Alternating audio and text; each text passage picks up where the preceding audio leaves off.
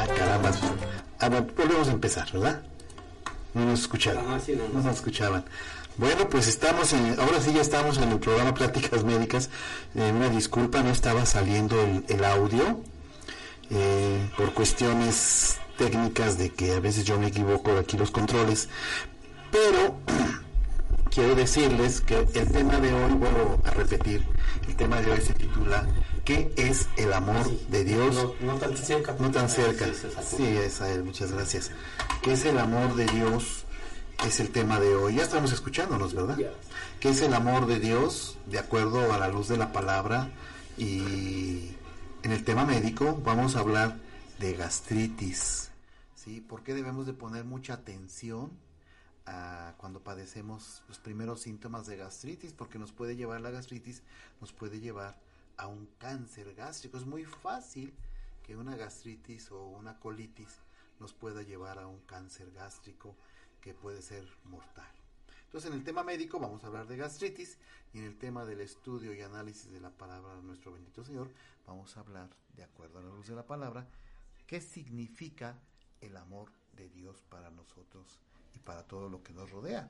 Llámese la naturaleza, llámese los, todos los seres vivos y todo lo que podemos ver y todo lo que está creado. Miren, de acuerdo a, lo que tenemos escrito en la palabra del Señor, en primera de Juan 4.10, dice así, en esto consiste el amor, no en que nosotros hayamos primero amado a Dios, sino que Él nos amó primero y la mayor prueba de amor es que envió a su Hijo Jesucristo para que fuera ofrecido como sacrificio por el amor que nos tiene Dios a nosotros y así comprender el perdón de los pecados y no pecar. Eso está escrito en primera de Juan 4.10. Se los, se los, se los les, les doy el versículo para que ustedes puedan acudir precisamente a la Biblia y ver que ahí está escrito esto. Luego también en segunda de Juan dice, el amor consiste en hacer lo que nuestro Dios nos ha ordenado a través de los diez mandamientos. Todos conocemos los diez mandamientos, ¿verdad? Amarás a tu padre y tu madre, amarás un solo Dios, no robarás, no este mentirás, ¿verdad? etcétera. Ya conocemos los diez mandamientos, que en realidad no son difíciles, porque si analizamos los diez mandamientos y los llevamos a cabo, en realidad, cuando podemos llevar los diez mandamientos, obtenemos una paz espiritual. Una paz espiritual que hasta nos deja dormir bien, bueno, hasta para morir, morimos tranquilos, ¿sí? Porque entonces, al haber tratado de cumplir los diez mandamientos, no hemos lastimado a nadie. Eh, en uno de los diez mandamientos dice no mentirás. La mentira solo es de, Satanás, de los demonios, y la mentira, eh, de acuerdo al estudio y análisis de la palabra de Dios, es una de las principales puertas para abrir eh, entrada a, a, lo maligno, a los, a los espíritus malignos. Mucha gente no cree en nada de esto, pero créanme que así es, ¿sí? Entonces la mentira nos conlleva a que los demonios entren en, nuestro espíritu, en nuestro cuerpo, y nos transquiverse la mente y nos volvamos unos tremendos mentirosos a tal grado de hacer un daño hasta mortal con la mentira, ¿sí? Entonces, por eso en los diez mandamientos habla nuestro Señor de que no debemos de mentir, no debemos de tener más dioses más que un solo Dios. Ya ven que ahora eh, hay gente que cree que Dios, que Mahoma es Dios, hay gente que, que puede tener como Dios una imagen, o como en la India que adoran los, los animales, entre ellas las vacas y cosas por el estilo. Y hay otros lugares donde adoran otras cosas. Hay quien adora a Satanás y lo podemos ver, ya hasta hay, un, hasta hay templos satánicos para adorar a Satanás. Y Dios nos prohíbe esto porque precisamente abrimos puertas, abrimos eh, ese tipo de portales espirituales para que los demonios nos malignicen y es por eso que de repente podemos ver gente que no tiene ya consideración alguna en hacer daño, en matar, en violar, en robar, en mentir. y es porque no tenemos ese amor por Dios, porque el, el amor que debemos tener por, tener por Dios también eh, tiene como fundamento el temor a ofender a Dios, el temor al enojo del Señor, a ese enojo espiritual, no al enojo que conocemos en la tierra, sino un enojo espiritual en el cual el Señor se va a apartar de nosotros, cuando nosotros empezamos a no tener ese temor de ofender al Señor. Él tiene mucho amor por nosotros y por ejemplo les decía yo que de acuerdo en segunda de Juan 1.6 dice, el amor consiste en hacer lo que Dios nos ha ordenado y que mismo Jesucristo nos vino a enseñar. No crean que Jesucristo nada más vino porque sí, ¿verdad? Él vino a enseñarnos lo que, que, lo que Dios quería que hiciéramos nosotros como seres humanos. Luego tenemos, por ejemplo, que el amor de Dios nos debe acompañar siempre y diariamente, día y noche, se debe quedar con nosotros para siempre en nuestra vida. Eh, para lograr esto es la oración, el platicar con Dios. Eh, le llamamos oración al platicar con Dios. Es importante platicar con el Señor porque cuando llega un momento en que ya vamos teniendo una cercanía con Él, podemos entonces a través de una presunción espiritual, podemos tener una comunión con Él, una comunicación con Él, incluso al grado de que cuando vamos a cometer algún pecado o algo, Él eh, nos, nos, hace una especie como de, de prevención para que no caigamos en esa situación de pecar, ya sea matar, ya sea violar, ya sea hacer daño. Por eso es importante orar. Dice, dice la palabra de Dios que es importante orar siete veces al día. Siete veces al día. Eh, en Romanos 5, 8 dice, primero Dios demostró su amor por nosotros, ¿sí? Ya que nosotros siempre hemos sido pecadores. Y entonces Jesucristo vino a demostrar que, que Dios nos ama. Miren, el Dios del que yo les hablo no es el Dios de ninguna religión. Yo mis respetos para las congregaciones, mis respetos para las religiones o mis respetos para las sectas. Cada quien en el pecado lleva la penitencia. Pero yo les hablo de un Dios supremo, celestial, que se encuentra en el tercer cielo y que ha creado todo. Como siempre les he dicho en otros programas, solo en este planeta podemos ver la vida que hay. Solo en este planeta podemos ver la mano del amor espiritual de Dios. Eh, cuando tú tienes, el leer la palabra de Dios no significa que seas un, un religioso y que nada más te estés persinando y no, o sea, significa tener sabiduría. El Señor llega un momento en que te da sabiduría para entender lo que Él ha creado para entender las ciencias, la que sea, las matemáticas, la biología, la teología, la ciencia que ustedes quieran, la vamos a ir entendiendo de una manera muy práctica y de una manera totalmente espiritual. Que los seres humanos, debido a nuestro existir, al vivir diariamente, pues tenemos leyes, tenemos reglas que son muy humanas y que al final de cuentas también son tomadas de la palabra de Dios, ¿verdad? Porque, por ejemplo, las leyes eh, em, castigan el robo, castigan la violación, castigan el mentir y, cosas por el estilo, ¿no? Entonces están basadas precisamente de la misma palabra del Señor. Pero nosotros como seres humanos tendemos a mecanizarnos en nuestra propia existencia humana, ¿sí? Es decir, eh, no es lo mismo lo terrenal que lo celestial. Aunque hay un puente, hay una comunicación, que mismo Jesucristo extendió este puente, los profetas en la antigüedad, y al final de cuenta todos los, este, los, los pastores, ¿verdad?, de, que anduvieron con Jesucristo, extendieron este puente, pero debemos entender nosotros como seres únicos. O sea, no, no hay una repetición de nosotros, no hay otro Miguel Ángel, no hay otro Asael, que ahorita me está ayudando con los controles y le agradezco mucho, ¿verdad? No hay otra, no hay otra, otra persona igual a nosotros. O sea, Dios dice en su palabra que te he hecho único y exclusivo. Entonces, cuando nos ha hecho únicamente a nosotros. A lo mejor puede haber alguien que físicamente se pueda parecer a nosotros, eso sí puede ser, pero no espiritualmente. Es, como nuestra huella eh, digital, ¿sí? Somos únicos cada quien con su propio espíritu que Dios nos dio. Entonces, cuando tenemos esa, esa comunión con el Señor, cuando empezamos a mezclar lo terrenal con lo espiritual, vamos encontrando respuestas vamos encontrando muchas cosas, vamos, hasta mismo Dios nos va descubriendo, como dice en su palabra, entre más te comuniques conmigo, más te iré abriendo el conocimiento celestial. Entonces vamos entendiendo muchas cosas de la palabra de Dios, de la creación, de todo, y, y por qué en un, área existe un tipo de flores o de plantas, ¿verdad? O de vegetales, por qué un animal está hecho de una forma, por qué otro animal está hecho de otra forma, por qué los seres humanos somos de tal y cual forma y por qué la Tierra tiene, es el único planeta que tiene todo lo único y preciso para la vida.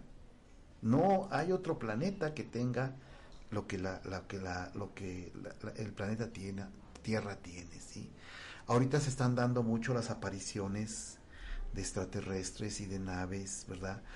De acuerdo a la palabra de Dios, son demonios que saben dominar la materia, la energía, porque se están preparando y quieren invadir la mente de los humanos de que va a haber una invasión extraterrestre, pero no es eso, sino que es la segunda venida de Jesucristo y nos quieren hacer luchar contra Jesucristo y los ángeles para todos aquellos que nos quedamos, ¿sí? Porque va a haber una, especie de arrebatamiento en, en, el cual se va a llevar a todos aquellos que se han purificado pues casi al 100%. Esos no van a sufrir la gran tribulación, pero los que nos quedemos, porque no quisimos cambiar, porque quisimos este, ser personas necias y tercas en el pecado, pues vamos a sufrir esa tribulación. Y entonces dice la palabra que va a venir Jesucristo con sus ángeles guerreros y va a haber esa lucha, ¿sí? Va a haber esa lucha. Y entonces los gobiernos que están clasificados como God y Magod, ¿verdad? Los gobiernos que, que tienen que ver como es Rusia, como es Corea del Norte, Irán, Estados Unidos incluso, que va a desaparecer completamente. Y otro, todos esos gobiernos de Medio Oriente tienen que ver mucho, porque es la, esa, esa es la tierra de, de Dios y de, y de Jesucristo, Israel ahí va a ser todo el problema, ahí va a ser toda la situación de la tribulación que después se va a extender a, la, a, toda la tierra. Y va a haber una tercera guerra mundial que la mayoría de los de los dirigentes mm, de países la llaman la tercera guerra mundial que va a ser atómica, va a ser una guerra terrible, pero al final de cuentas esa tercera guerra es la guerra de Dios, es la guerra de Jesucristo y sus guerreros para acabar principalmente en primer lugar, con los demonios, con Satanás y todos aquellos que lo sigan, incluidos los que caen en apostasía. ¿eh? Eso es muy importante. Ahorita ya se está cumpliendo la, profecía de la apostasía en gran sobremanera. Y muchos de los que dicen que se llaman pastores, este, lo saben, pero están endemoniados y prefieren eh, sacar dinero con la palabra de Dios, prefieren hacer muchas cosas. Gracias, Isael. Y este, y entonces la verdad es que Jesucristo y Dios no se ha equivocado jamás. Eh, se han cumplido todas las profecías de la palabra de Dios. Y tiene que pasar. Hay una parte donde dice Dios, si tan solo se arrepintieran, lo mejor de mi creación, o sea, lo mejor de, la creación de Dios somos la humanidad, si tan solo se arrepintieran, yo quitaría de ellos las profecías para acabar con el mal. Pero no sucede eso. No sucede eso.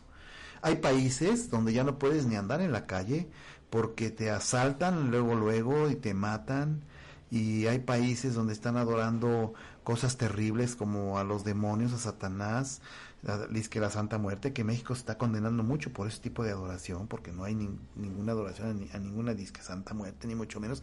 No confundan el espíritu espíritu el ángel de la muerte de Dios con la santa muerte. Son cosas totalmente diferentes y les prometo hacer un programa para que podamos ir entendiendo esa situación, ¿verdad? Pero eh, Dios aborrece, ¿sí? Dios aborrece completamente la idolatría, el adorar imágenes. ¿Y por qué lo aborrece? Porque sabe que Satanás ahí tiene una puerta muy fácil para invadir mentes y espíritus y transquiversar a los hombres en cuanto a la adoración directa con Dios. Miren, ¿qué dice el estudio y análisis de la palabra de Dios desde el punto de vista científico y teológico en cuanto al amor de Dios? Dice, el amor de Dios es un concepto central en las concepciones monoteístas de Dios. En la teología, este amor es el atributo divino del cual Dios desea dirigirse, comunicarse, ayudarnos a salvar nuestro espíritu muy bondadosamente del mal. Es el estudio que hacen de, de, nuestro Señor. Entonces, por eso es importante que, que entendamos que además no hay nada tan perfecto como el amor de Dios. O sea, eso es una algo de verdad. Y de verdad yo les, yo les invito, les invito de, todo corazón, bien, yo no soy nadie, pero la palabra de Dios lo es todo. Entonces yo los invito a estudiar la palabra, a leerla diario, no necesitan mucho tiempo, quizás media hora. Con media hora diaria que estudien la palabra, se encomiendan primero a Dios para que les dé entendimiento y luego en un cuarto inquietud la empiezan a leer desde el principio, van hoja por hoja, versículo por versículo, y van a encontrar tantas cosas tan maravillosas y hermosas que son las mismas que nos rodean en esta tierra. ¿Sí?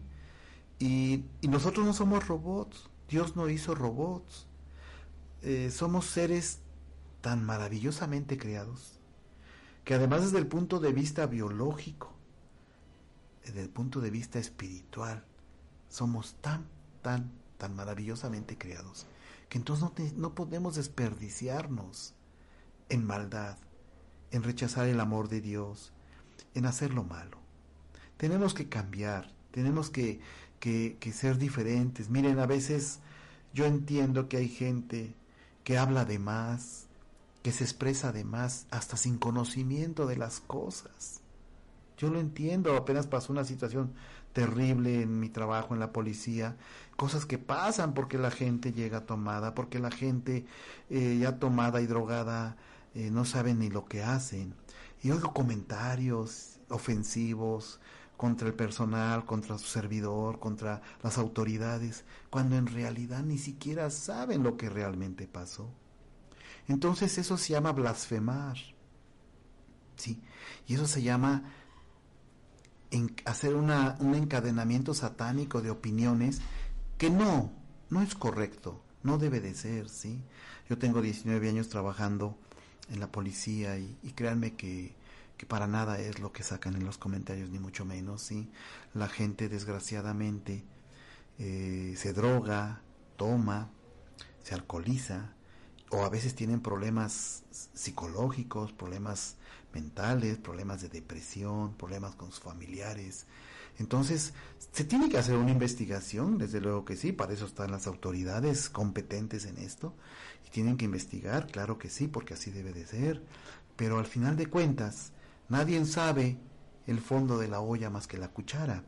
Y entonces, eh, lo que pasó fue así, ¿no? Un suicidio y nada más. Eso fue todo.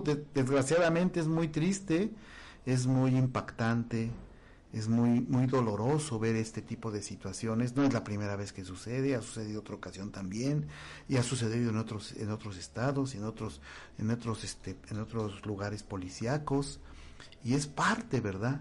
Parte de, de la situación. La gente días después también se suicidó un jovencito en su propia casa. ¿Por qué? Porque pues tienen problemas psicológicos, problemas mentales, porque se alejan de mejor conocer el amor de Dios. Si quizás conocieran el amor de Dios, no se, sabrían que atentar contra la vida de uno mismo es un grave pecado. Dios dice, no te puedes matar tú solo. No matarás, ni, ni puedes matarte tú solo. Entonces, son cosas que suceden. Yo puedo entender el dolor de los familiares y de verdad nuestras condolencias para ellos y, en serio que debe ser una cosa terrible que no queremos vivir nadie de nosotros y de verdad Dios les dé sabiduría, paz, tranquilidad, pero se tiene que investigar a fondo, ver qué problemas tenía la señorita con sus familiares, ver qué problemas tenía con drogas, ver qué problemas tenía con alcoholismo, ver qué problemas había, ¿no? ¿Qué estaba sucediendo? Pero de eso a que alguien lo haya hecho, están, pero de verdad, muy equivocados y muy lejos de la verdad. No es así, ¿sí? No es así. Entonces, la mentira es un grave pecado, la difamación es un grave pecado, la lengua es capaz de, asesinar, la lengua es capaz de matar, la lengua es capaz de, ocasionar mucho daño. Recuerden, solo la verdad nos hace libres. Y en esto que pasó, solo la verdad nos va a hacer libres y saber realmente qué sucedió, qué pasó. Y para eso las autoridades pertinentes harán su trabajo y sacarán su conclusión. ¿sí? Pero de acuerdo a los que estábamos ahí, fue un suicidio y eso fue todo. De hecho, pues ni siquiera fue en mi turno, o sea, ya cuando pasó, pues sucedió el asunto y punto y nada más, ¿no? Ya cuando llegó uno, pues ya la, la, persona ya se había suicidado. Fue muy rápido, fue muy rápido. Y de verdad, de verdad, desde aquí les mandamos condolencias, paz, tranquilidad y oración para los familiares y oración. Oren mucho por el alma de esta señorita, porque atentó contra su vida. Y eso desde el punto de vista de Dios es muy grave es más grave que lo que se pueda juzgar aquí sobre la tierra. El amor de Dios es la comunicación más profunda. Miren lo que dice el estudio análisis de la palabra de Dios. El amor de Dios es la comunicación más profunda. Es una tremenda energía que nos mueve a nuestro espíritu y al espíritu de Dios a amar a otros, pero primero amar a Dios. A, a perdonar a otros, pero también reconocer que Jesucristo vino para, otorgarnos perdón, a recuperarnos y a siempre dar más y seguir adelante, a ser sinceros, a ser correctos. A, si alguien te ofende, mm, no, no le contestes, o sea, no tiene sentido si ya conoces del amor de Dios, si ya conoces de los, de los mandamientos del Señor, no es entablar una batalla, porque entonces no conocerías de Dios, ¿no?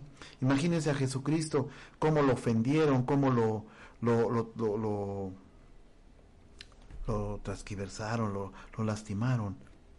Y él, él perdonaba y perdonaba, aún estando ya con terribles dolores, crucificado, desangrándose, le dieron de beber eh, aceite amargo, ¿verdad? Ajenjo, y lo seguían lastimando.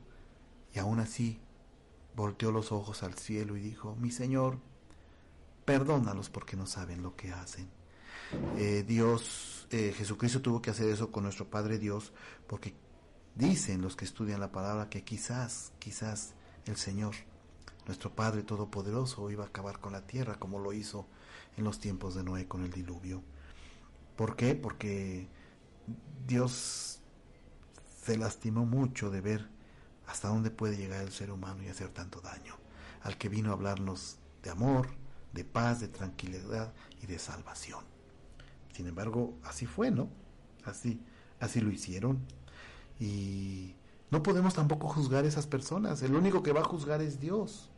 O sea, no podemos nadie de nosotros juzgar a nadie, porque algún día también vamos a ser juzgados.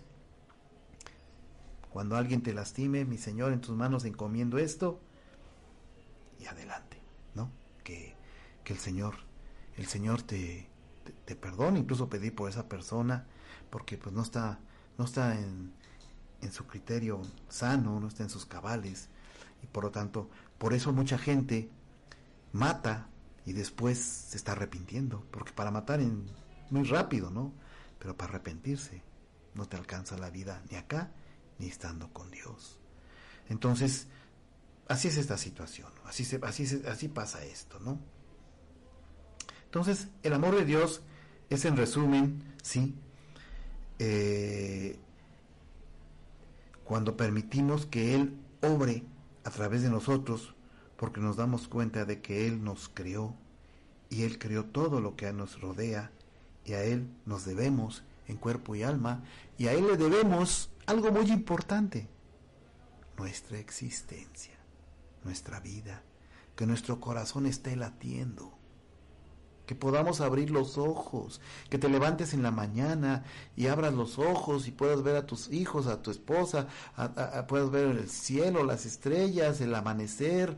Eh, ahora, por ejemplo, que nevó en la Malinche tan hermosa, se veía tan preciosa la Malinche, yo me levanté y hacía un frío terrible, pero dije, mi Señor, gracias, gracias te doy por permitir que mis ojos vean esta hermosura de montaña, ¿no? O sea, es maravilloso. Es maravilloso. ¿Por qué? Porque la palabra dice que cuando morimos, nada vamos a ver, nada vamos a sentir y ya nada va a pasar. Los muertos, muertos están, no pueden interceptar por nosotros, no pueden venir a vernos, ni podemos interceptar por ellos, están en el reposo espiritual, esperando el juicio de, Jesucristo y esperando eh, el sonido de la trompeta para que el espíritu de nosotros despierte y nos enfrentemos a un juicio que Dios nos va a hacer, porque dice la palabra de Dios que hay un libro de la vida. Está escrito así, ¿eh? Todo lo que yo les digo está escrito, no lo invento yo. Hay una, dice, dice la, la palabra del Señor, hay un libro donde yo voy anotando todo lo que haces. Cosas que ni te acordarás que hiciste. Yo te las voy a pasar como una película. Y entonces tú vas a pedir perdón y vas a decir, ¿cómo, mi Señor? Perdóname, perdona. Y, el Dios, y Dios te va a decir, pero ¿cómo te voy a perdonar si tú no perdonaste cuando te mandé esta prueba? ¿Cómo te voy a perdonar si tú no me reconociste el amor que yo tenía por ti?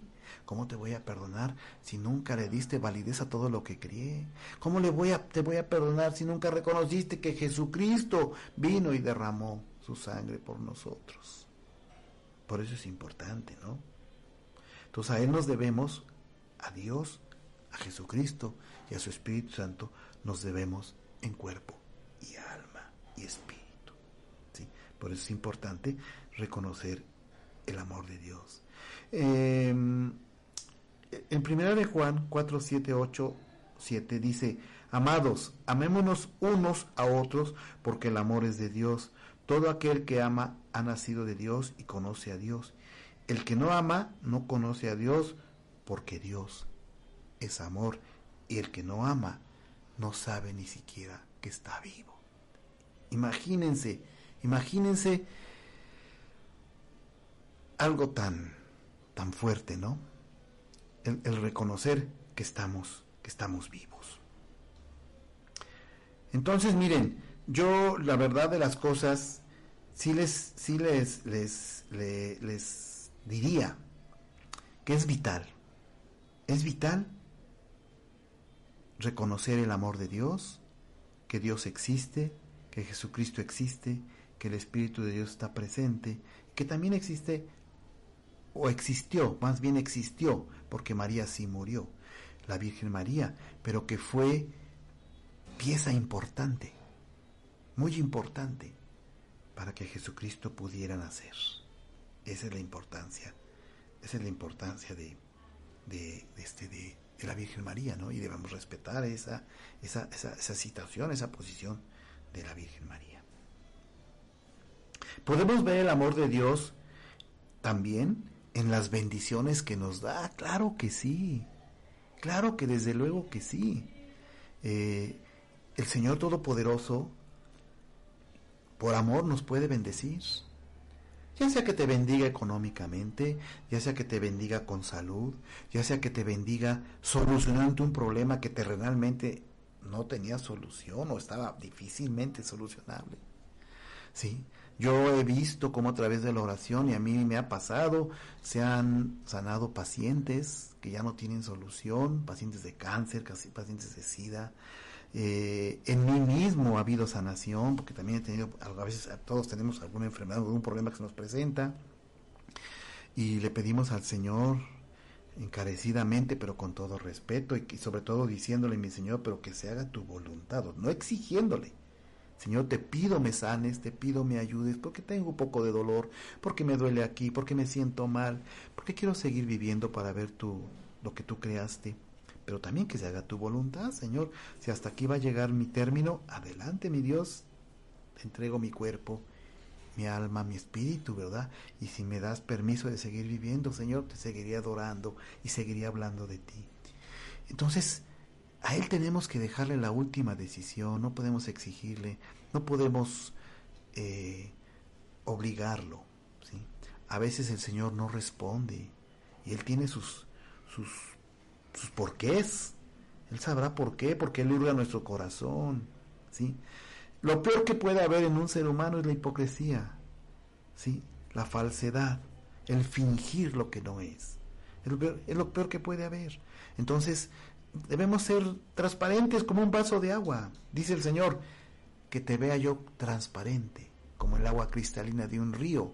¿sí? Entonces, debemos ser transparentes a Dios. O sea, no somos nada para Dios en el sentido de que Él es Dios.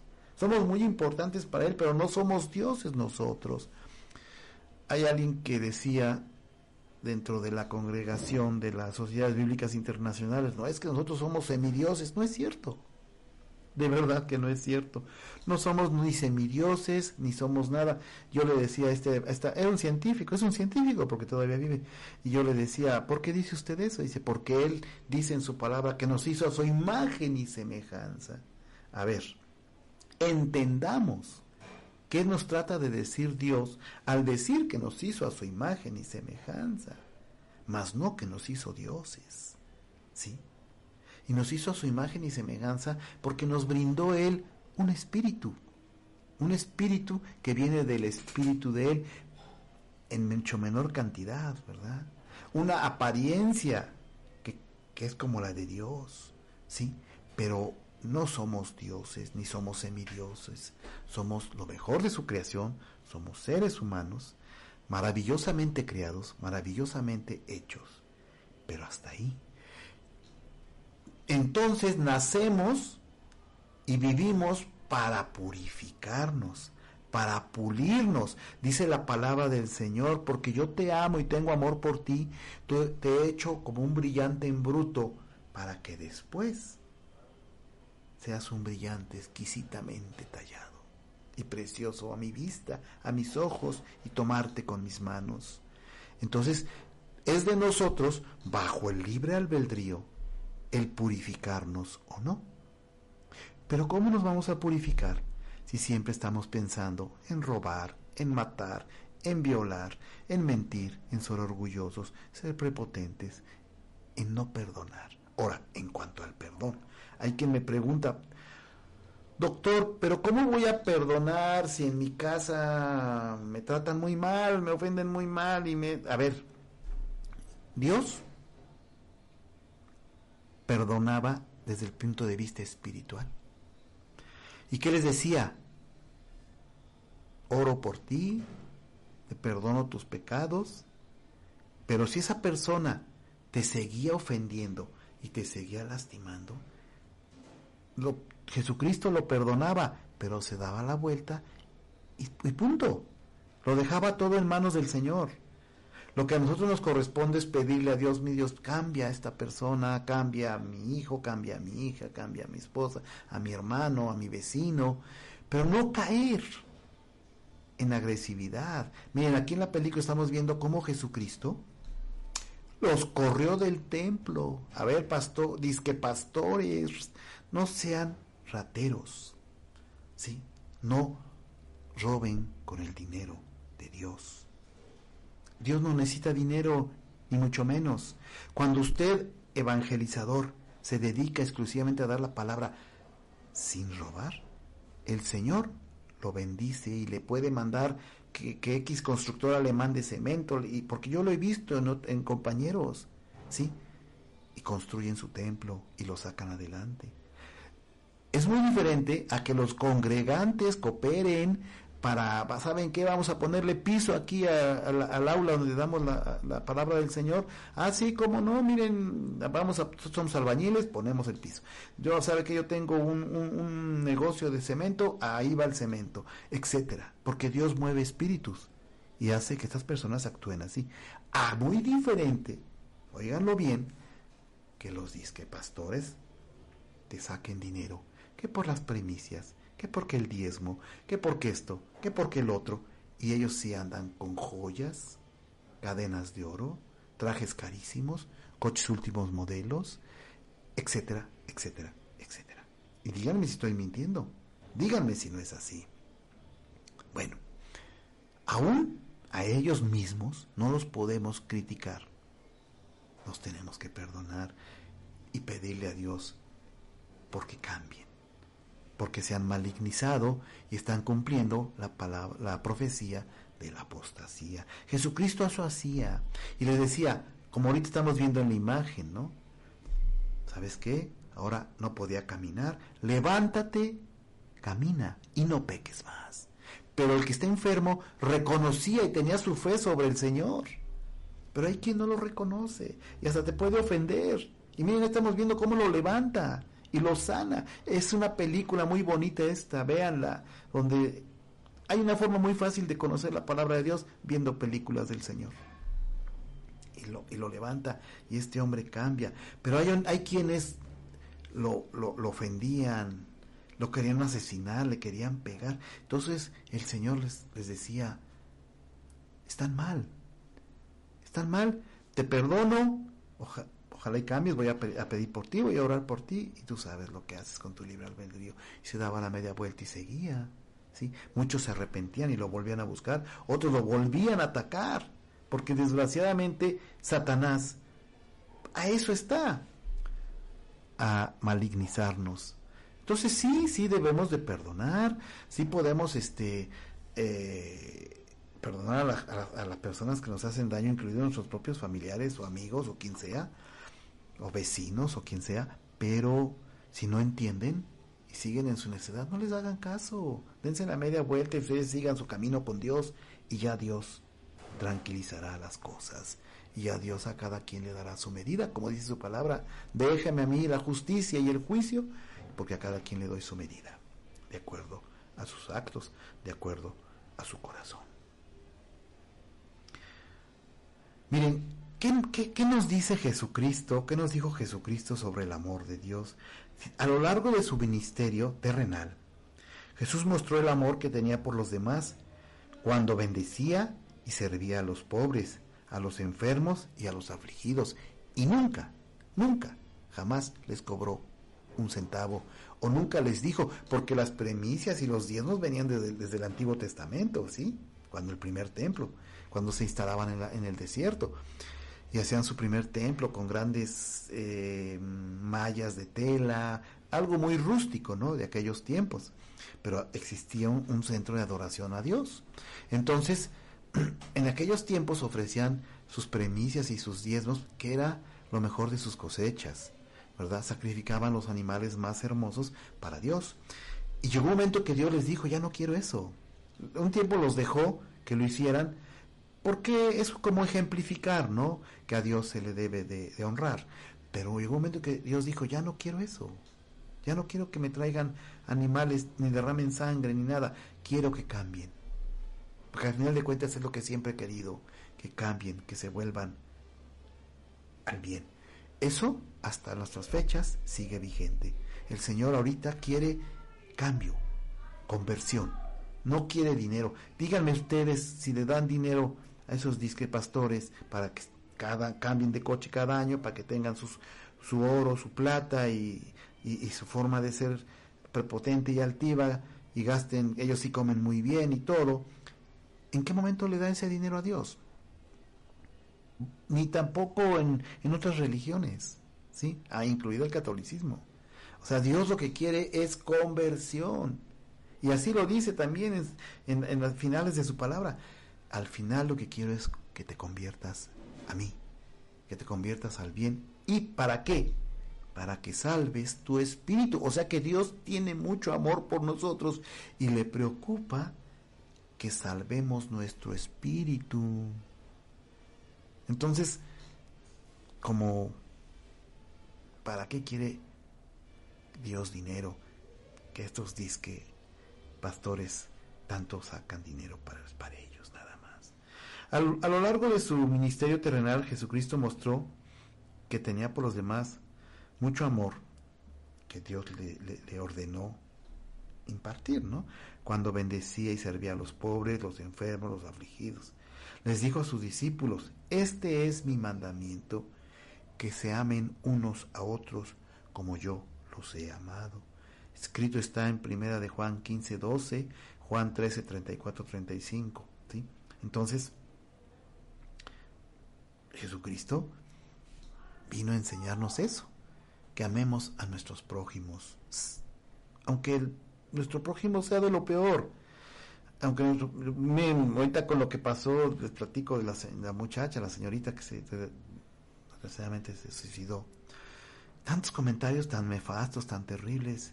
No pasa nada. O sea, eh, adelante, los, los, este, pedimos por ellos, que Dios les dé sabiduría, entendimiento, ¿verdad? Que, que sobre todo que tengan la sabiduría del conocimiento, de analizar, porque al final de cuentas no saben ni lo que están diciendo, ni lo que están hablando, ¿sí? Y pues desgraciadamente son cosas que suceden en un trabajo como es la policía. El amor de Dios, dice la palabra del Señor, es totalmente incondicional y sin costo alguno. Él no nos cobra nada porque nos ame. He conocido disque pastores, aberraciones de seres humanos, porque son aberraciones y seres demoníacos, poco menos que demonios, que se atreven a decir, es que si no hay dinero, no hay milagro. Es que si no hay dinero, no hay sanación. Y aquí en, en, Huamancla hay una o dos congregaciones que así son, ¿eh? Que así son. Y ustedes pueden ver a su pastor, a su disque pastor en coche último modelo, los cambia cada año, eh, vestido de trajes carísimos y, joyas y hasta con anillos y todo. O sea, cuando Jesucristo anduvo con anillos, cuando anduvo con, con cadenas de oro, vaya, no tenía ni dónde recargar su cabecita, a veces no tenía ni para comer.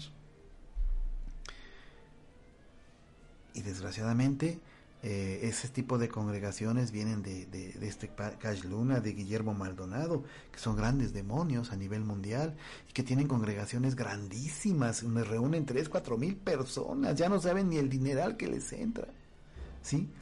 Y sin embargo, quieren más y quieren más quieren más. ¿Cuándo han visto? ¿Cuándo han visto? Que uno de esos disque pastores han ido, por ejemplo, ahorita a Israel o a Hamas, que está la guerra, a impartir la palabra de Dios, a ayudar espiritualmente a la gente que está sufriendo ahí, porque una cosa es la guerra entre los dirigentes, ya sean de Israel o de Hamas, o de Irán, y otra cosa es el pueblo que sufre. Estamos hablando de niños, de abuelitos, de gente que tenía un trabajo común y corriente, que vivía su vida normal como usted y yo, y que hoy están sufriendo hambre y penumbras y, destrucciones de sus casas. Y, ¿Dónde? ¿Dónde? ¿Dónde está ese, por ponerles un ejemplo, ese tal Guillermo Maldonado? ¿Dónde está ese, de donde viene precisamente una congregación de aquí de Huamancla? Eh? ¿Dónde está ese, ese Cash Luna o esas este otra hay mujeres que se que porque que también se, se vuelven disquepastoras y eso está prohibido en la palabra de Dios, ¿eh? Ni profetas, profetas, los únicos profetas fueron los de la antigüedad y nada más. Bueno, pues ¿dónde los, dónde los ven? O ahorita que pasó la pandemia, se escondieron como viles ratas porque tenían miedo de contagiarse, tenían miedo de enfermarse. Sí. Miren, no niego, a mí cuando estuvo la pandemia me entró también miedo, también me pegó el coronavirus dos veces y hubo un momento en que yo hablé con el Señor y digo, mi Padre, no voy a seguir atendiendo enfermos porque yo los veía cómo se ponían, como... es una muerte horrible que, que mueras por asfixia. Como el coronavirus lo que hacía era cristalizar los pulmones, todos los pulmones ya no podían expandirse y contraerse en el acto de la respiración y la, y la muerte era terrible. Pues tenían que ponerles ventiladores asistidos. Entonces yo me entró miedo, me entró miedo y lo reconozco. Y en ese mismo día en la noche una voz me decía, precisamente para estos tiempos yo te hice doctor. Precisamente para estos tiempos tienes que seguir atendiendo. Y así fue, y seguí atendiendo, atendí más de 350 pacientes de, de coronavirus, incluso mm, yo tenía entendido que solamente en los hospitalidad y a lo mejor yo y a lo mejor otro médico por ahí atendía, pero la mayoría pues se resguardaban, ¿no? Por el temor del contagio. Pero bueno, que un médico, al fin y al cabo ser humano, tenga miedo y se resguarde, pero que no dé la palabra, estoy de acuerdo. Pero los que daban la, la palabra, los disque pastores de Huamancla, ¿dónde? ¿Dónde los vimos? ¿Dónde los vimos? atendiendo a los enfermos eh, espiritualmente, ¿verdad? Dándoles consuelo o llevándoles comida, tanto dinero que sacaron, o atendiendo, porque fueron tiempos terribles y ahorita se viene otra, otra pandemia. Y acuérdense lo que les estoy diciendo ahorita. Ya les habíamos dicho que iba a haber guerra en Israel y pasó. Ya les habíamos dicho que iba a haber guerra en Rusia y sucedió. Ya les habíamos dicho de los temblores tan, tan frecuentes que están pasando y están pasando. Y no porque uno sea adivino, sino porque está escrito en las profecías apocalípticas de la palabra de Dios. Y ahorita se viene una terrible pandemia, se van a venir muchas, muchas más. Ahorita están sucediendo cambios terribles, se está haciendo el, el, disque nuevo orden mundial, quieren tener una sola religión, un solo gobierno, ya se está construyendo el tercer templo, tendrá que aparecer el anticristo, la abominación terrible que va a ser este, este anticristo en ese tercer templo, el gran engaño de los, de los siete años, tres años y medio que va a aparentar que es una excelente persona y que ayuda a todos, luego tres años y medio de destrucción, la segunda venida de Jesucristo. Se vienen cosas muy duras, muy duras. Y Dios, aún así, con su amor incondicional, nos dice todavía, pero si cambian, si cambian, yo quito todos esos males para ustedes, pero cambien. Ámenme como a mí, como yo los amo, quiéranme como yo los quiero. Y no lo hacemos, no lo hacemos. El sacrificio supremo de Jesucristo es la más grande muestra de amor por nosotros. Sí, junto con la, la vida que hay en la tierra. Aquí podemos comer de todo, o sea, te comes una guayaba, es exquisita, te comes un plátano, es exquisito, un mango, un melón, o sea, bueno, hasta un simple té de manzanilla, un simple té de árnica. Y además que les quiero decir que Dios depositó en frutas, verduras y legumbres eh, situaciones curativas. ¿Cuánta planta medicinal, cuánta fruta es curativa? ¿Sí? ¿Cuánta fruta es excelente para sanar, por ejemplo, los mísperos son tan ricos, tan sabrosos.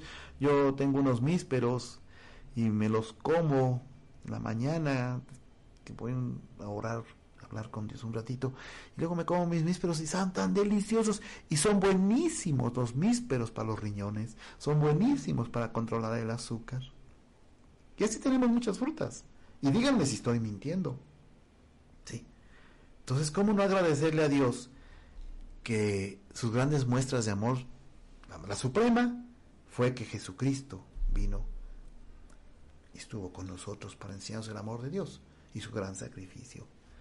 Y la, segunda, la creación sobre la faz de la tierra. Todo tiene amor. Todo tiene amor. Es más, si ustedes hablan con las plantas, las plantas, las plantas escuchan. Si ustedes hablan con los animales, los animales escuchan. Dice la, en la palabra, está escrito, le he dado espíritu de acuerdo a su género, tanto a plantas como a animales, así como a lo mejor de mi creación, el hombre y la mujer.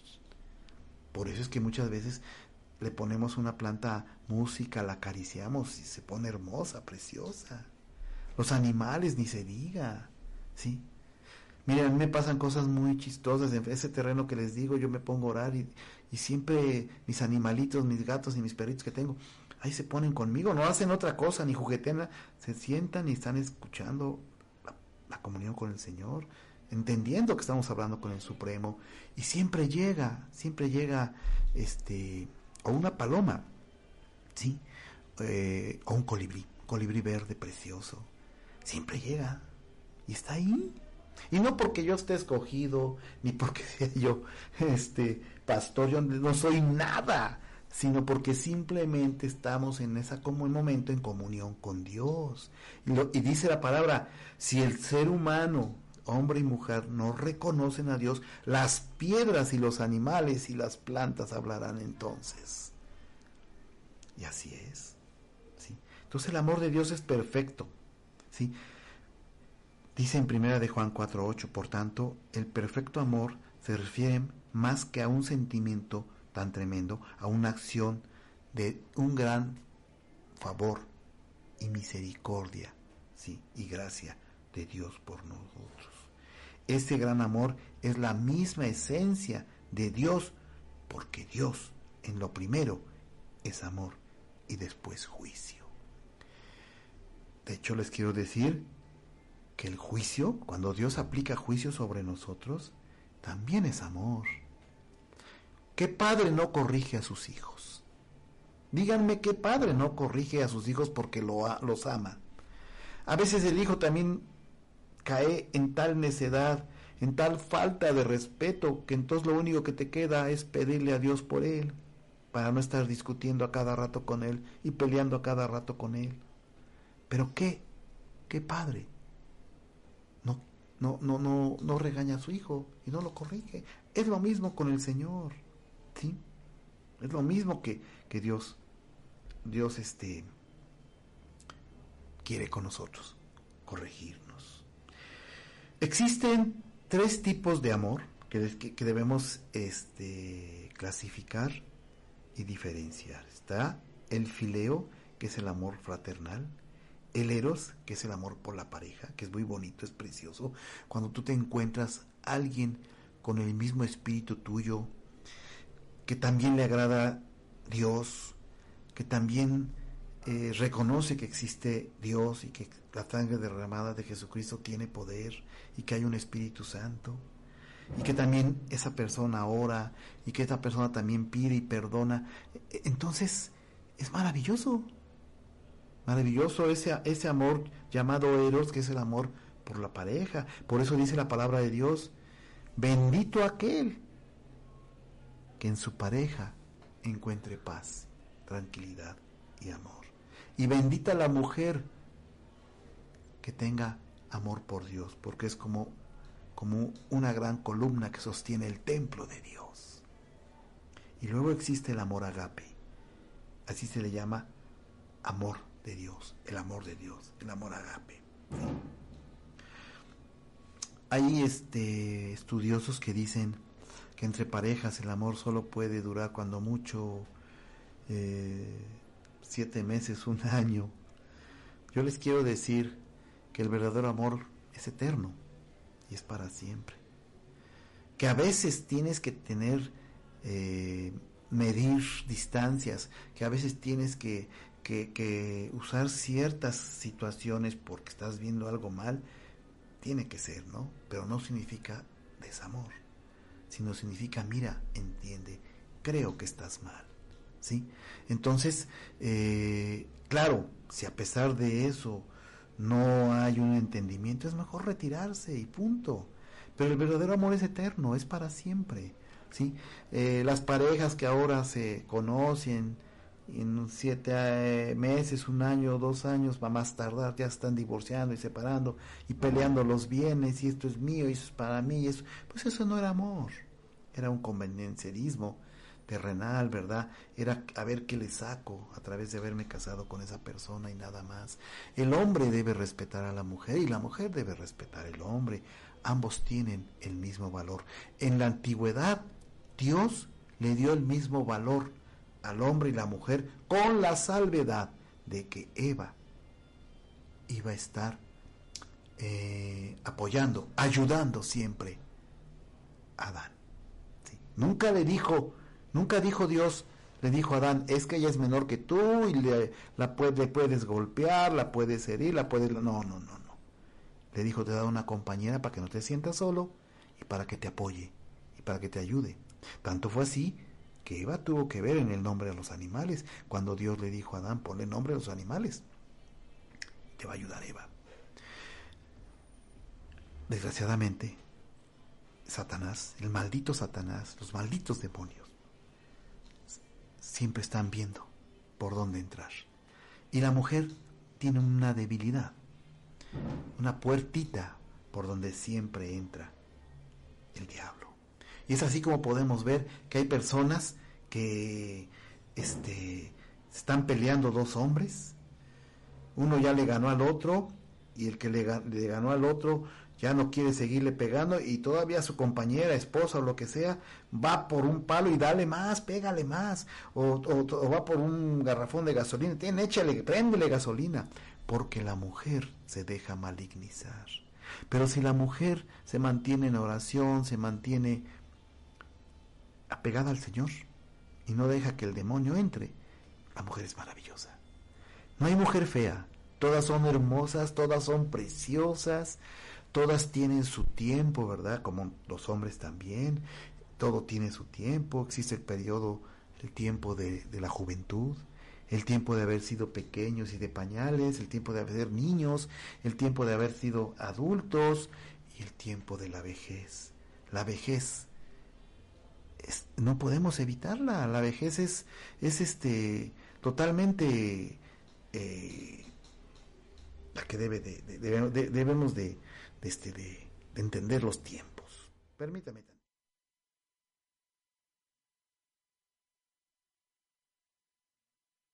Están marcas y marcas desde hace un rato, pero no sé, no, no, no entiendo que, no, no la llamada, creo.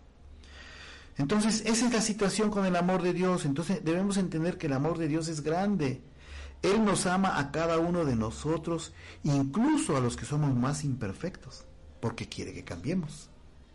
¿Sí? Eh, Satanás no va a venir por los que son malos, malos, si no cambiaron. Esos ya son de él. Él quiere cambiar a los que estamos con Dios, a los que queremos cambiar. Y Dios va a amar incluso mucho más a los imperfectos, con la fe, con la esperanza de que cambien, de que salven su, su, su espíritu. ¿sí? Hay gente, por ejemplo, también que tiene problemas de entendimiento, discapacidades, y que debemos de comprenderlos y ayudarlos, porque no están en la misma situación que nosotros, ¿sí? Y eso el Señor lo sabe. Existen los, los problemas mentales, existe la locura, existe todo eso, ¿sí? Dice aquí, el amor de Dios es tan grande y maravilloso que incluso Él puede amar a los orgullosos, a los egoístas, a los arrogantes y a los malvados. Les da un tiempo para que cambien, les da una oportunidad. Y si no cambian, simplemente Dios se aleja de ellos. Y entonces se quedan a ser de Satanás, a ser de los demonios. Y cuando mueren, como dice la palabra de Dios, Dios no va a mandar su espíritu a recoger nuestro espíritu, sino nos quedamos aquí sobre la faz de la tierra a penar junto con los demonios. Son los que llamamos los fantasmas, las apariciones, gente que nunca se arrepintió, gente que nunca quiso aceptar el amor de Dios, gente que nunca aceptó la sangre poderosa del derramamiento de Jesucristo, gente que fue muy orgullosa, muy, idólatra, muy prepotente, que nunca perdonaba. Esa gente no es recogida por el Espíritu del Señor. Entonces, debemos tener mucho, mucho cuidado, ¿sí? Para que salvemos salvemos. ¿Cuál es la prueba más grande del amor de Dios? Como ya les dije, es el sacrificio y la muerte de Cristo. Es la prueba suprema del amor de Dios que se sella cuando Jesucristo en la cruz dijo, perdónalos porque no saben lo que hacen. Si Jesucristo, siendo el Hijo de Dios, perdonó y pidió perdón, ¿quiénes somos nosotros unos simples mortales que ahorita estamos vivos y mañana ya no.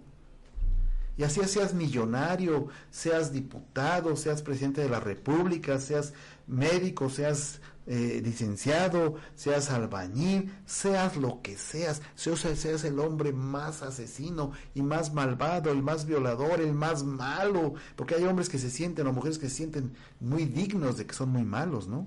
Son muy fríos, muy orgullosos. Nada de eso va a servir. Te mueres y todavía para acabarlo de fregar, tu espíritu se queda a penar. Y, y ahí te quedas, no te recoge el espíritu de Dios. Y dice el Señor que es horrible esa muerte espiritual. Porque andarás penando, como lo dice, andarás penando buscando la salvación, querrás buscar la luz de Dios, querrás hacer todo lo que se te dijo que tenías que haber hecho en vida, pero nada vas a poder hacer y va a ser por la eternidad. Entonces, tenemos que dejar lo malo, dedicarnos a lo bueno y estar en el amor de Dios. Tenemos que tener fe, fe profunda, muy profunda, una fe firme, basada en todo lo que hay a nuestro alrededor, que es la creación por amor de Dios. Eh, una firme fe basada en el derramamiento de la sangre de Cristo y cambiar. Y no se trata de que tengamos una irola y alas y ahora ya somos perfectos. No, no, no, no. No, porque al final de cuentas somos seres humanos y podemos tener errores todavía. Pero sí irnos puliendo, irnos purificando en agradecimiento al amor de Dios. Dice la palabra de Dios que cuando morimos, una de las mayores satisfacciones que Dios nos da cuando estamos reconociendo el amor de Dios, es el que morimos en una paz maravillosa, en una paz preciosa, hermosa, porque sabemos que nuestro Dios va a recoger nuestro espíritu y entonces nos habremos salvado. ¿Sí?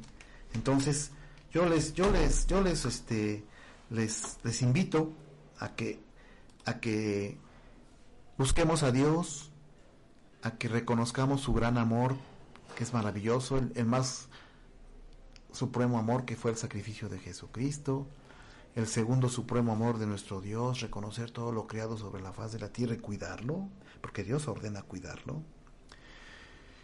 Y que si eres un gobernante, si eres un presidente, un diputado, lo que seas, estás única y exclusivamente ahí para ayudar a los más necesitados. Nada más.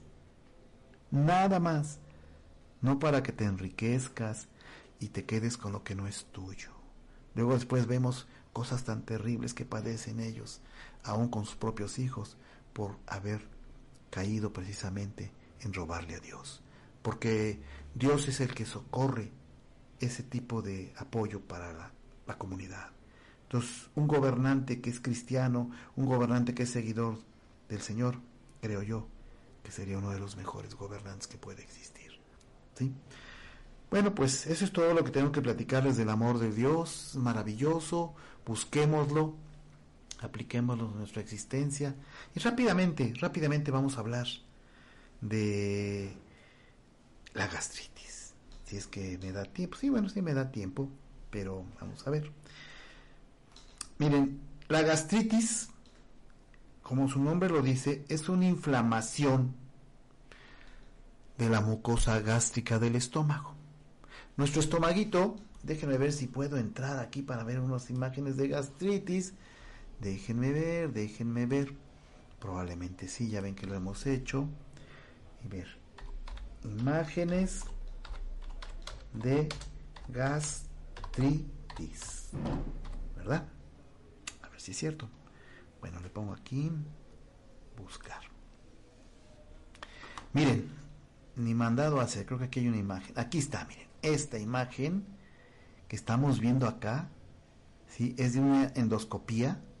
Endoscopía es un, un este, una camarita que meten a través de una manguerita, con una luz y una camarita, para ver precisamente el, el estómago, la gastritis. Vamos a ver si es cierto, ojalá y tenga imágenes, porque a mí me interesa que sí, sí tiene imágenes. Miren. Entonces aquí vamos a ver precisamente imágenes de la gastritis. Se erosiona la mucosa de nuestro estómago por fumar, por tomar, por no comer a nuestras horas, por ser muy enojones, muy preocupones. Es, eh, aquí, aquí vamos viendo cómo va entrando esa cámara que les digo. Y entonces, este, podemos ver toda la gastritis, cómo se ve esas partes blanquecinas. No llega la lesión a las profundidades de, digamos, del tejido ya propiamente dicho del estómago, sino se queda en la mucosa. Eso es gastritis. Ya cuando se penetra al tejido, mira, ahí está la gastritis, ahí se ve todo, toda esa erosión blanquecina. Ya cuando se, se, penetra, entonces ya se llama úlcera. Y eso sí es mucho más grave. ¿sí? Miren, aquí podemos ver en la imagen todo esto que se ve aquí. Espero que se vea en la pantalla. Sí, miren, sí se ve. Este, aquí se ve todo eso, esos surcos que vemos, es gastritis. Eso es lo que nos provoca inflamación y que se nos inflame el estómago. Eso es provocado por un ácido que se llama ácido clorhídrico. Ese ácido clorhídrico única y exclusivamente tiene que salir cuando vamos a comer, porque como tal es un ácido para disolver la comida. Dios, dentro de su sabiduría, nos hizo perfectos, ¿no? Y pensó en todo. Entonces nos puso un ácido para digerir la comida, porque si no, no se pudiera digerir la comida. ¿Cuántas veces comemos carnitas o, o alimentos como el chorizo, la longaniza, la, la salchicha, y, no la pudiéramos digerir si no es a través de ese ácido. Pero cuando nos enojamos, cuando no comemos a nuestras horas, se riega ese ácido aquí y entonces erosiona la mucosa gástrica. Y es cuando tenemos dolor aquí en la parte superior del vientre, en la boca del estómago. Casualmente es en la boca del estómago donde más se hacen esas, esa, esa gastritis. Tenemos náuseas, vómitos, nos esponjamos, muchos gases, eh, ganas de vomitar, puede darnos dolor de cabeza como respuesta al dolor de estómago y hasta diarrea. Existe una bacteria que se llama Helicobacter pylori. Eh, eh, recientemente se descubrió que esta bacteria se anidaba o le gusta anidarse y vivir en los surcos de la gastritis que tenemos en nuestro estómago y esa bacteria es la que llega a provocarnos una ulceración. Ahora ya existe tratamiento para matar esa bacteria y entonces ya se da un antibiótico para matar esa bacteria y hay que eliminarla. Por eso es que a los pacientes se les tiene que dar antibiótico con la gastritis. Pero el principal tratamiento es que usted deje de fumar, que usted deje de tomar, que usted deje de, de enojarse, de ser preocupón, de ser una persona agresiva todas las personas son agresivas, sufren de gastritis y termina con cáncer. Y este y de no comer alimentos picosos, aunque fíjense, hay un estudio de la Universidad de Harvard, Harvard donde descubrieron que el chile y sobre todo el chile ese chiquito el verde, no recuerdo cómo se llama, pero es chile chiquito verde muy conocido aquí en México, que es muy bueno para la gastritis pero desgraciadamente es muy irritante. Pero se ha comprobado que mata inmediatamente el Helicobacter pylori y ayuda a la cicatrización. Bueno, pues no lo podemos usar porque pues, el paciente le arde mucho el estómago. Entonces usamos el coachalalate, la hierba cáncer, ¿verdad? La cancerina y todo ese tipo de, planta medicinal que ayuda a cicatrizar porque adentro está siempre húmedo. Entonces tardas para cicatrizar. Si cuando tenemos una herida en una mano, en el cuerpo, tarda para cicatrizar. Ahora imagínense este, ahí que está tan húmedo, ¿no? Entonces sí necesitamos un cicatrizante. Antes había un medicamento que se llamaba Madecasol, el Madecasol, pero mm, e, es un cicatrizante, pero a la larga se, dio, se descubrió que no servía para cicatrizar. Entonces, o sea, mm, causaba otros, otros problemas. Entonces, la, la mejor forma de cicatrizar es evitar los picantes, los irritantes, los refrescos, los condimentados, los alimentos enlatados, los alimentos embutidos, llámese la salchicha, todo eso que está embutido, este, evitar el enojo, comer a sus horas, eh, evitar las preocupaciones y volverse, yo a mis pacientes los vuelvo eh, que comen mucha fruta, verdura y vegetal, sobre todo la guayaba. La guayaba ayuda mucho a corregir la gastritis, ¿sí? La papaya también, la papa, el jugo de papa, ¿verdad? Ayuda mucho a corregir la gastritis. Y bueno, se le da medicamentos que inhiben la secreción gástrica, como el omeprazol, el pantoprazol, etcétera. Ya no se usa la ranitidina porque la retiraron del mercado, porque le encontró la algún problema y ya no se debe de usar. Se usa también algún recubrimiento como el Melox Plus. Yo no lo recomiendo, porque ese recubrimiento lo que hace es una capa y entonces eh, sí te recubre, pero abajo sigue el problema. Aunque, te, aunque cueste más trabajo, aunque haya un poquito de sufrimiento las primeras dos, tres semanas, te damos tu medicamento, tu omeprazol o tu pantoprazol, tu antibiótico para el Helicobacter pylori, ¿verdad? Te damos algún medicamento para el, dolor que de preferencia debe ser inyectado como la buscapina compuesta, el busconet, porque en tabletas no, porque si bien te va a entrar, te va a quitar el dolor, pero te va a irritar. Y este y la alimentación. La alimentación. Los pacientes con gastritis los tenemos que hacer comer cuatro veces al día, en poquito, no mucho. Tomar mucha agua para que se limpie, se purifique esta parte. Es, es muy buena el agua de árnica morada, buenísima el agua de árnica morada para la, la gastritis, ¿verdad? Pero matar, eh, acabar con el daño, o sea, lo que causa el daño. Porque muchas veces estamos como los pacientes de hipertensión. ¿Tienes hipertensión? Ah, te vamos a dar un antihipertensivo. Sí, sí se debe dar un antihipertensivo, pero primero se debe investigar qué está causando la hipertensión y bloquear lo que está causando la hipertensión. Porque si no, no tiene nada de chiste nada más controlar la hipertensión. Lo mismo en la gastritis. Podemos dar antimedicamentos antigástricos, ¿verdad? Como el omeprazol, el pantoprazol, pero no, tenemos que investigar qué está causando la, la, gastritis. Hay que ver el carácter de la persona, si es muy enojón, si no es muy enojón, si tiene muchas preocupaciones, si fuma, si toma muchos alimentos condimentados, refrescos, etcétera, etcétera, etcétera. Y entonces atender ese problema y quitarlo para que el paciente deje de segregar ácido clorhídrico y esté lastimando la mucosa gástrica. Ojo, este problema nos puede llevar a un cáncer, un cáncer terrible de estómago. Por eso es importante tratarse a tiempo. Si usted empieza a tener este tipo de problemas que les digo, este tipo de dolor tan especial de la boca del estómago, que es un dolor ardoroso, es un dolor muy fuerte, que se irradia muchas veces a las áreas laterales del tórax y luego creemos son los riñones, pero no. Aunque se ha corroborado, se ha investigado de acuerdo a una universidad de Australia. Yo estoy ahorita asociado a cuatro universidades por medio de franquicia que se paga cada mes Estoy asociado con la Universidad de Japón, la Universidad de Australia, la Universidad de Inglaterra y una Universidad de Estados Unidos, en las cuales pues ellos están muy adelantados, más que en México realmente. Entonces, ¿qué hacen? Van a hacer una biopsia para hacer un estudio.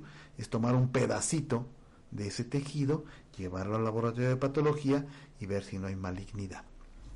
E identificar si está la, este, el Helicobacter pylori, ¿no? Claro, es una lesioncita que se va a provocar, pero ese estudio es necesario, ¿verdad? Para saber si el paciente no está cayendo en malignidad. Eh, entonces ahí en esas universidades, pues yo me pongo en contacto a través del internet y entonces puedo saber de tratamientos nuevos que han salido o que están en estudio o de medicamentos que luego ni hay aquí en el país, ¿no? Pero bueno, yo uso lo, lo más común y corriente, pero sobre todo quitar lo que provoca la gastritis. ¿Qué es la gastritis? Puede ser el coraje, los enojos, las preocupaciones, ¿verdad? El tomar mucho, el fumar mucho, el ser muy preocupón, el, tomar mucho refresco, el refresco hace mucho daño, la Coca-Cola, cualquier tipo de refresco hace mucho daño, incluso los jugos están condimentados con sustancias para que duren años y esas provocan también gastritis, no hay como lo natural. Por eso Dios hizo las, frutas y verduras naturales que vas y las quitas de un árbol. Y así como la quitas de un árbol, así te la comes. Hagan la prueba y verán cómo son frescas, cómo nos ayudan bastante. Entonces, acudir con su médico, eh, hay que hacer estudios, los estudios rutinarios, la biometría hemática, química sanguínea, examen general de orina, hay que hacer este prueba de pH para ver si el paciente hay una enfermedad que se llama hiperacidez gástrica que es secuencial Miren, aquí ya es un cáncer, desgraciadamente, esto ya es una imagen de cáncer.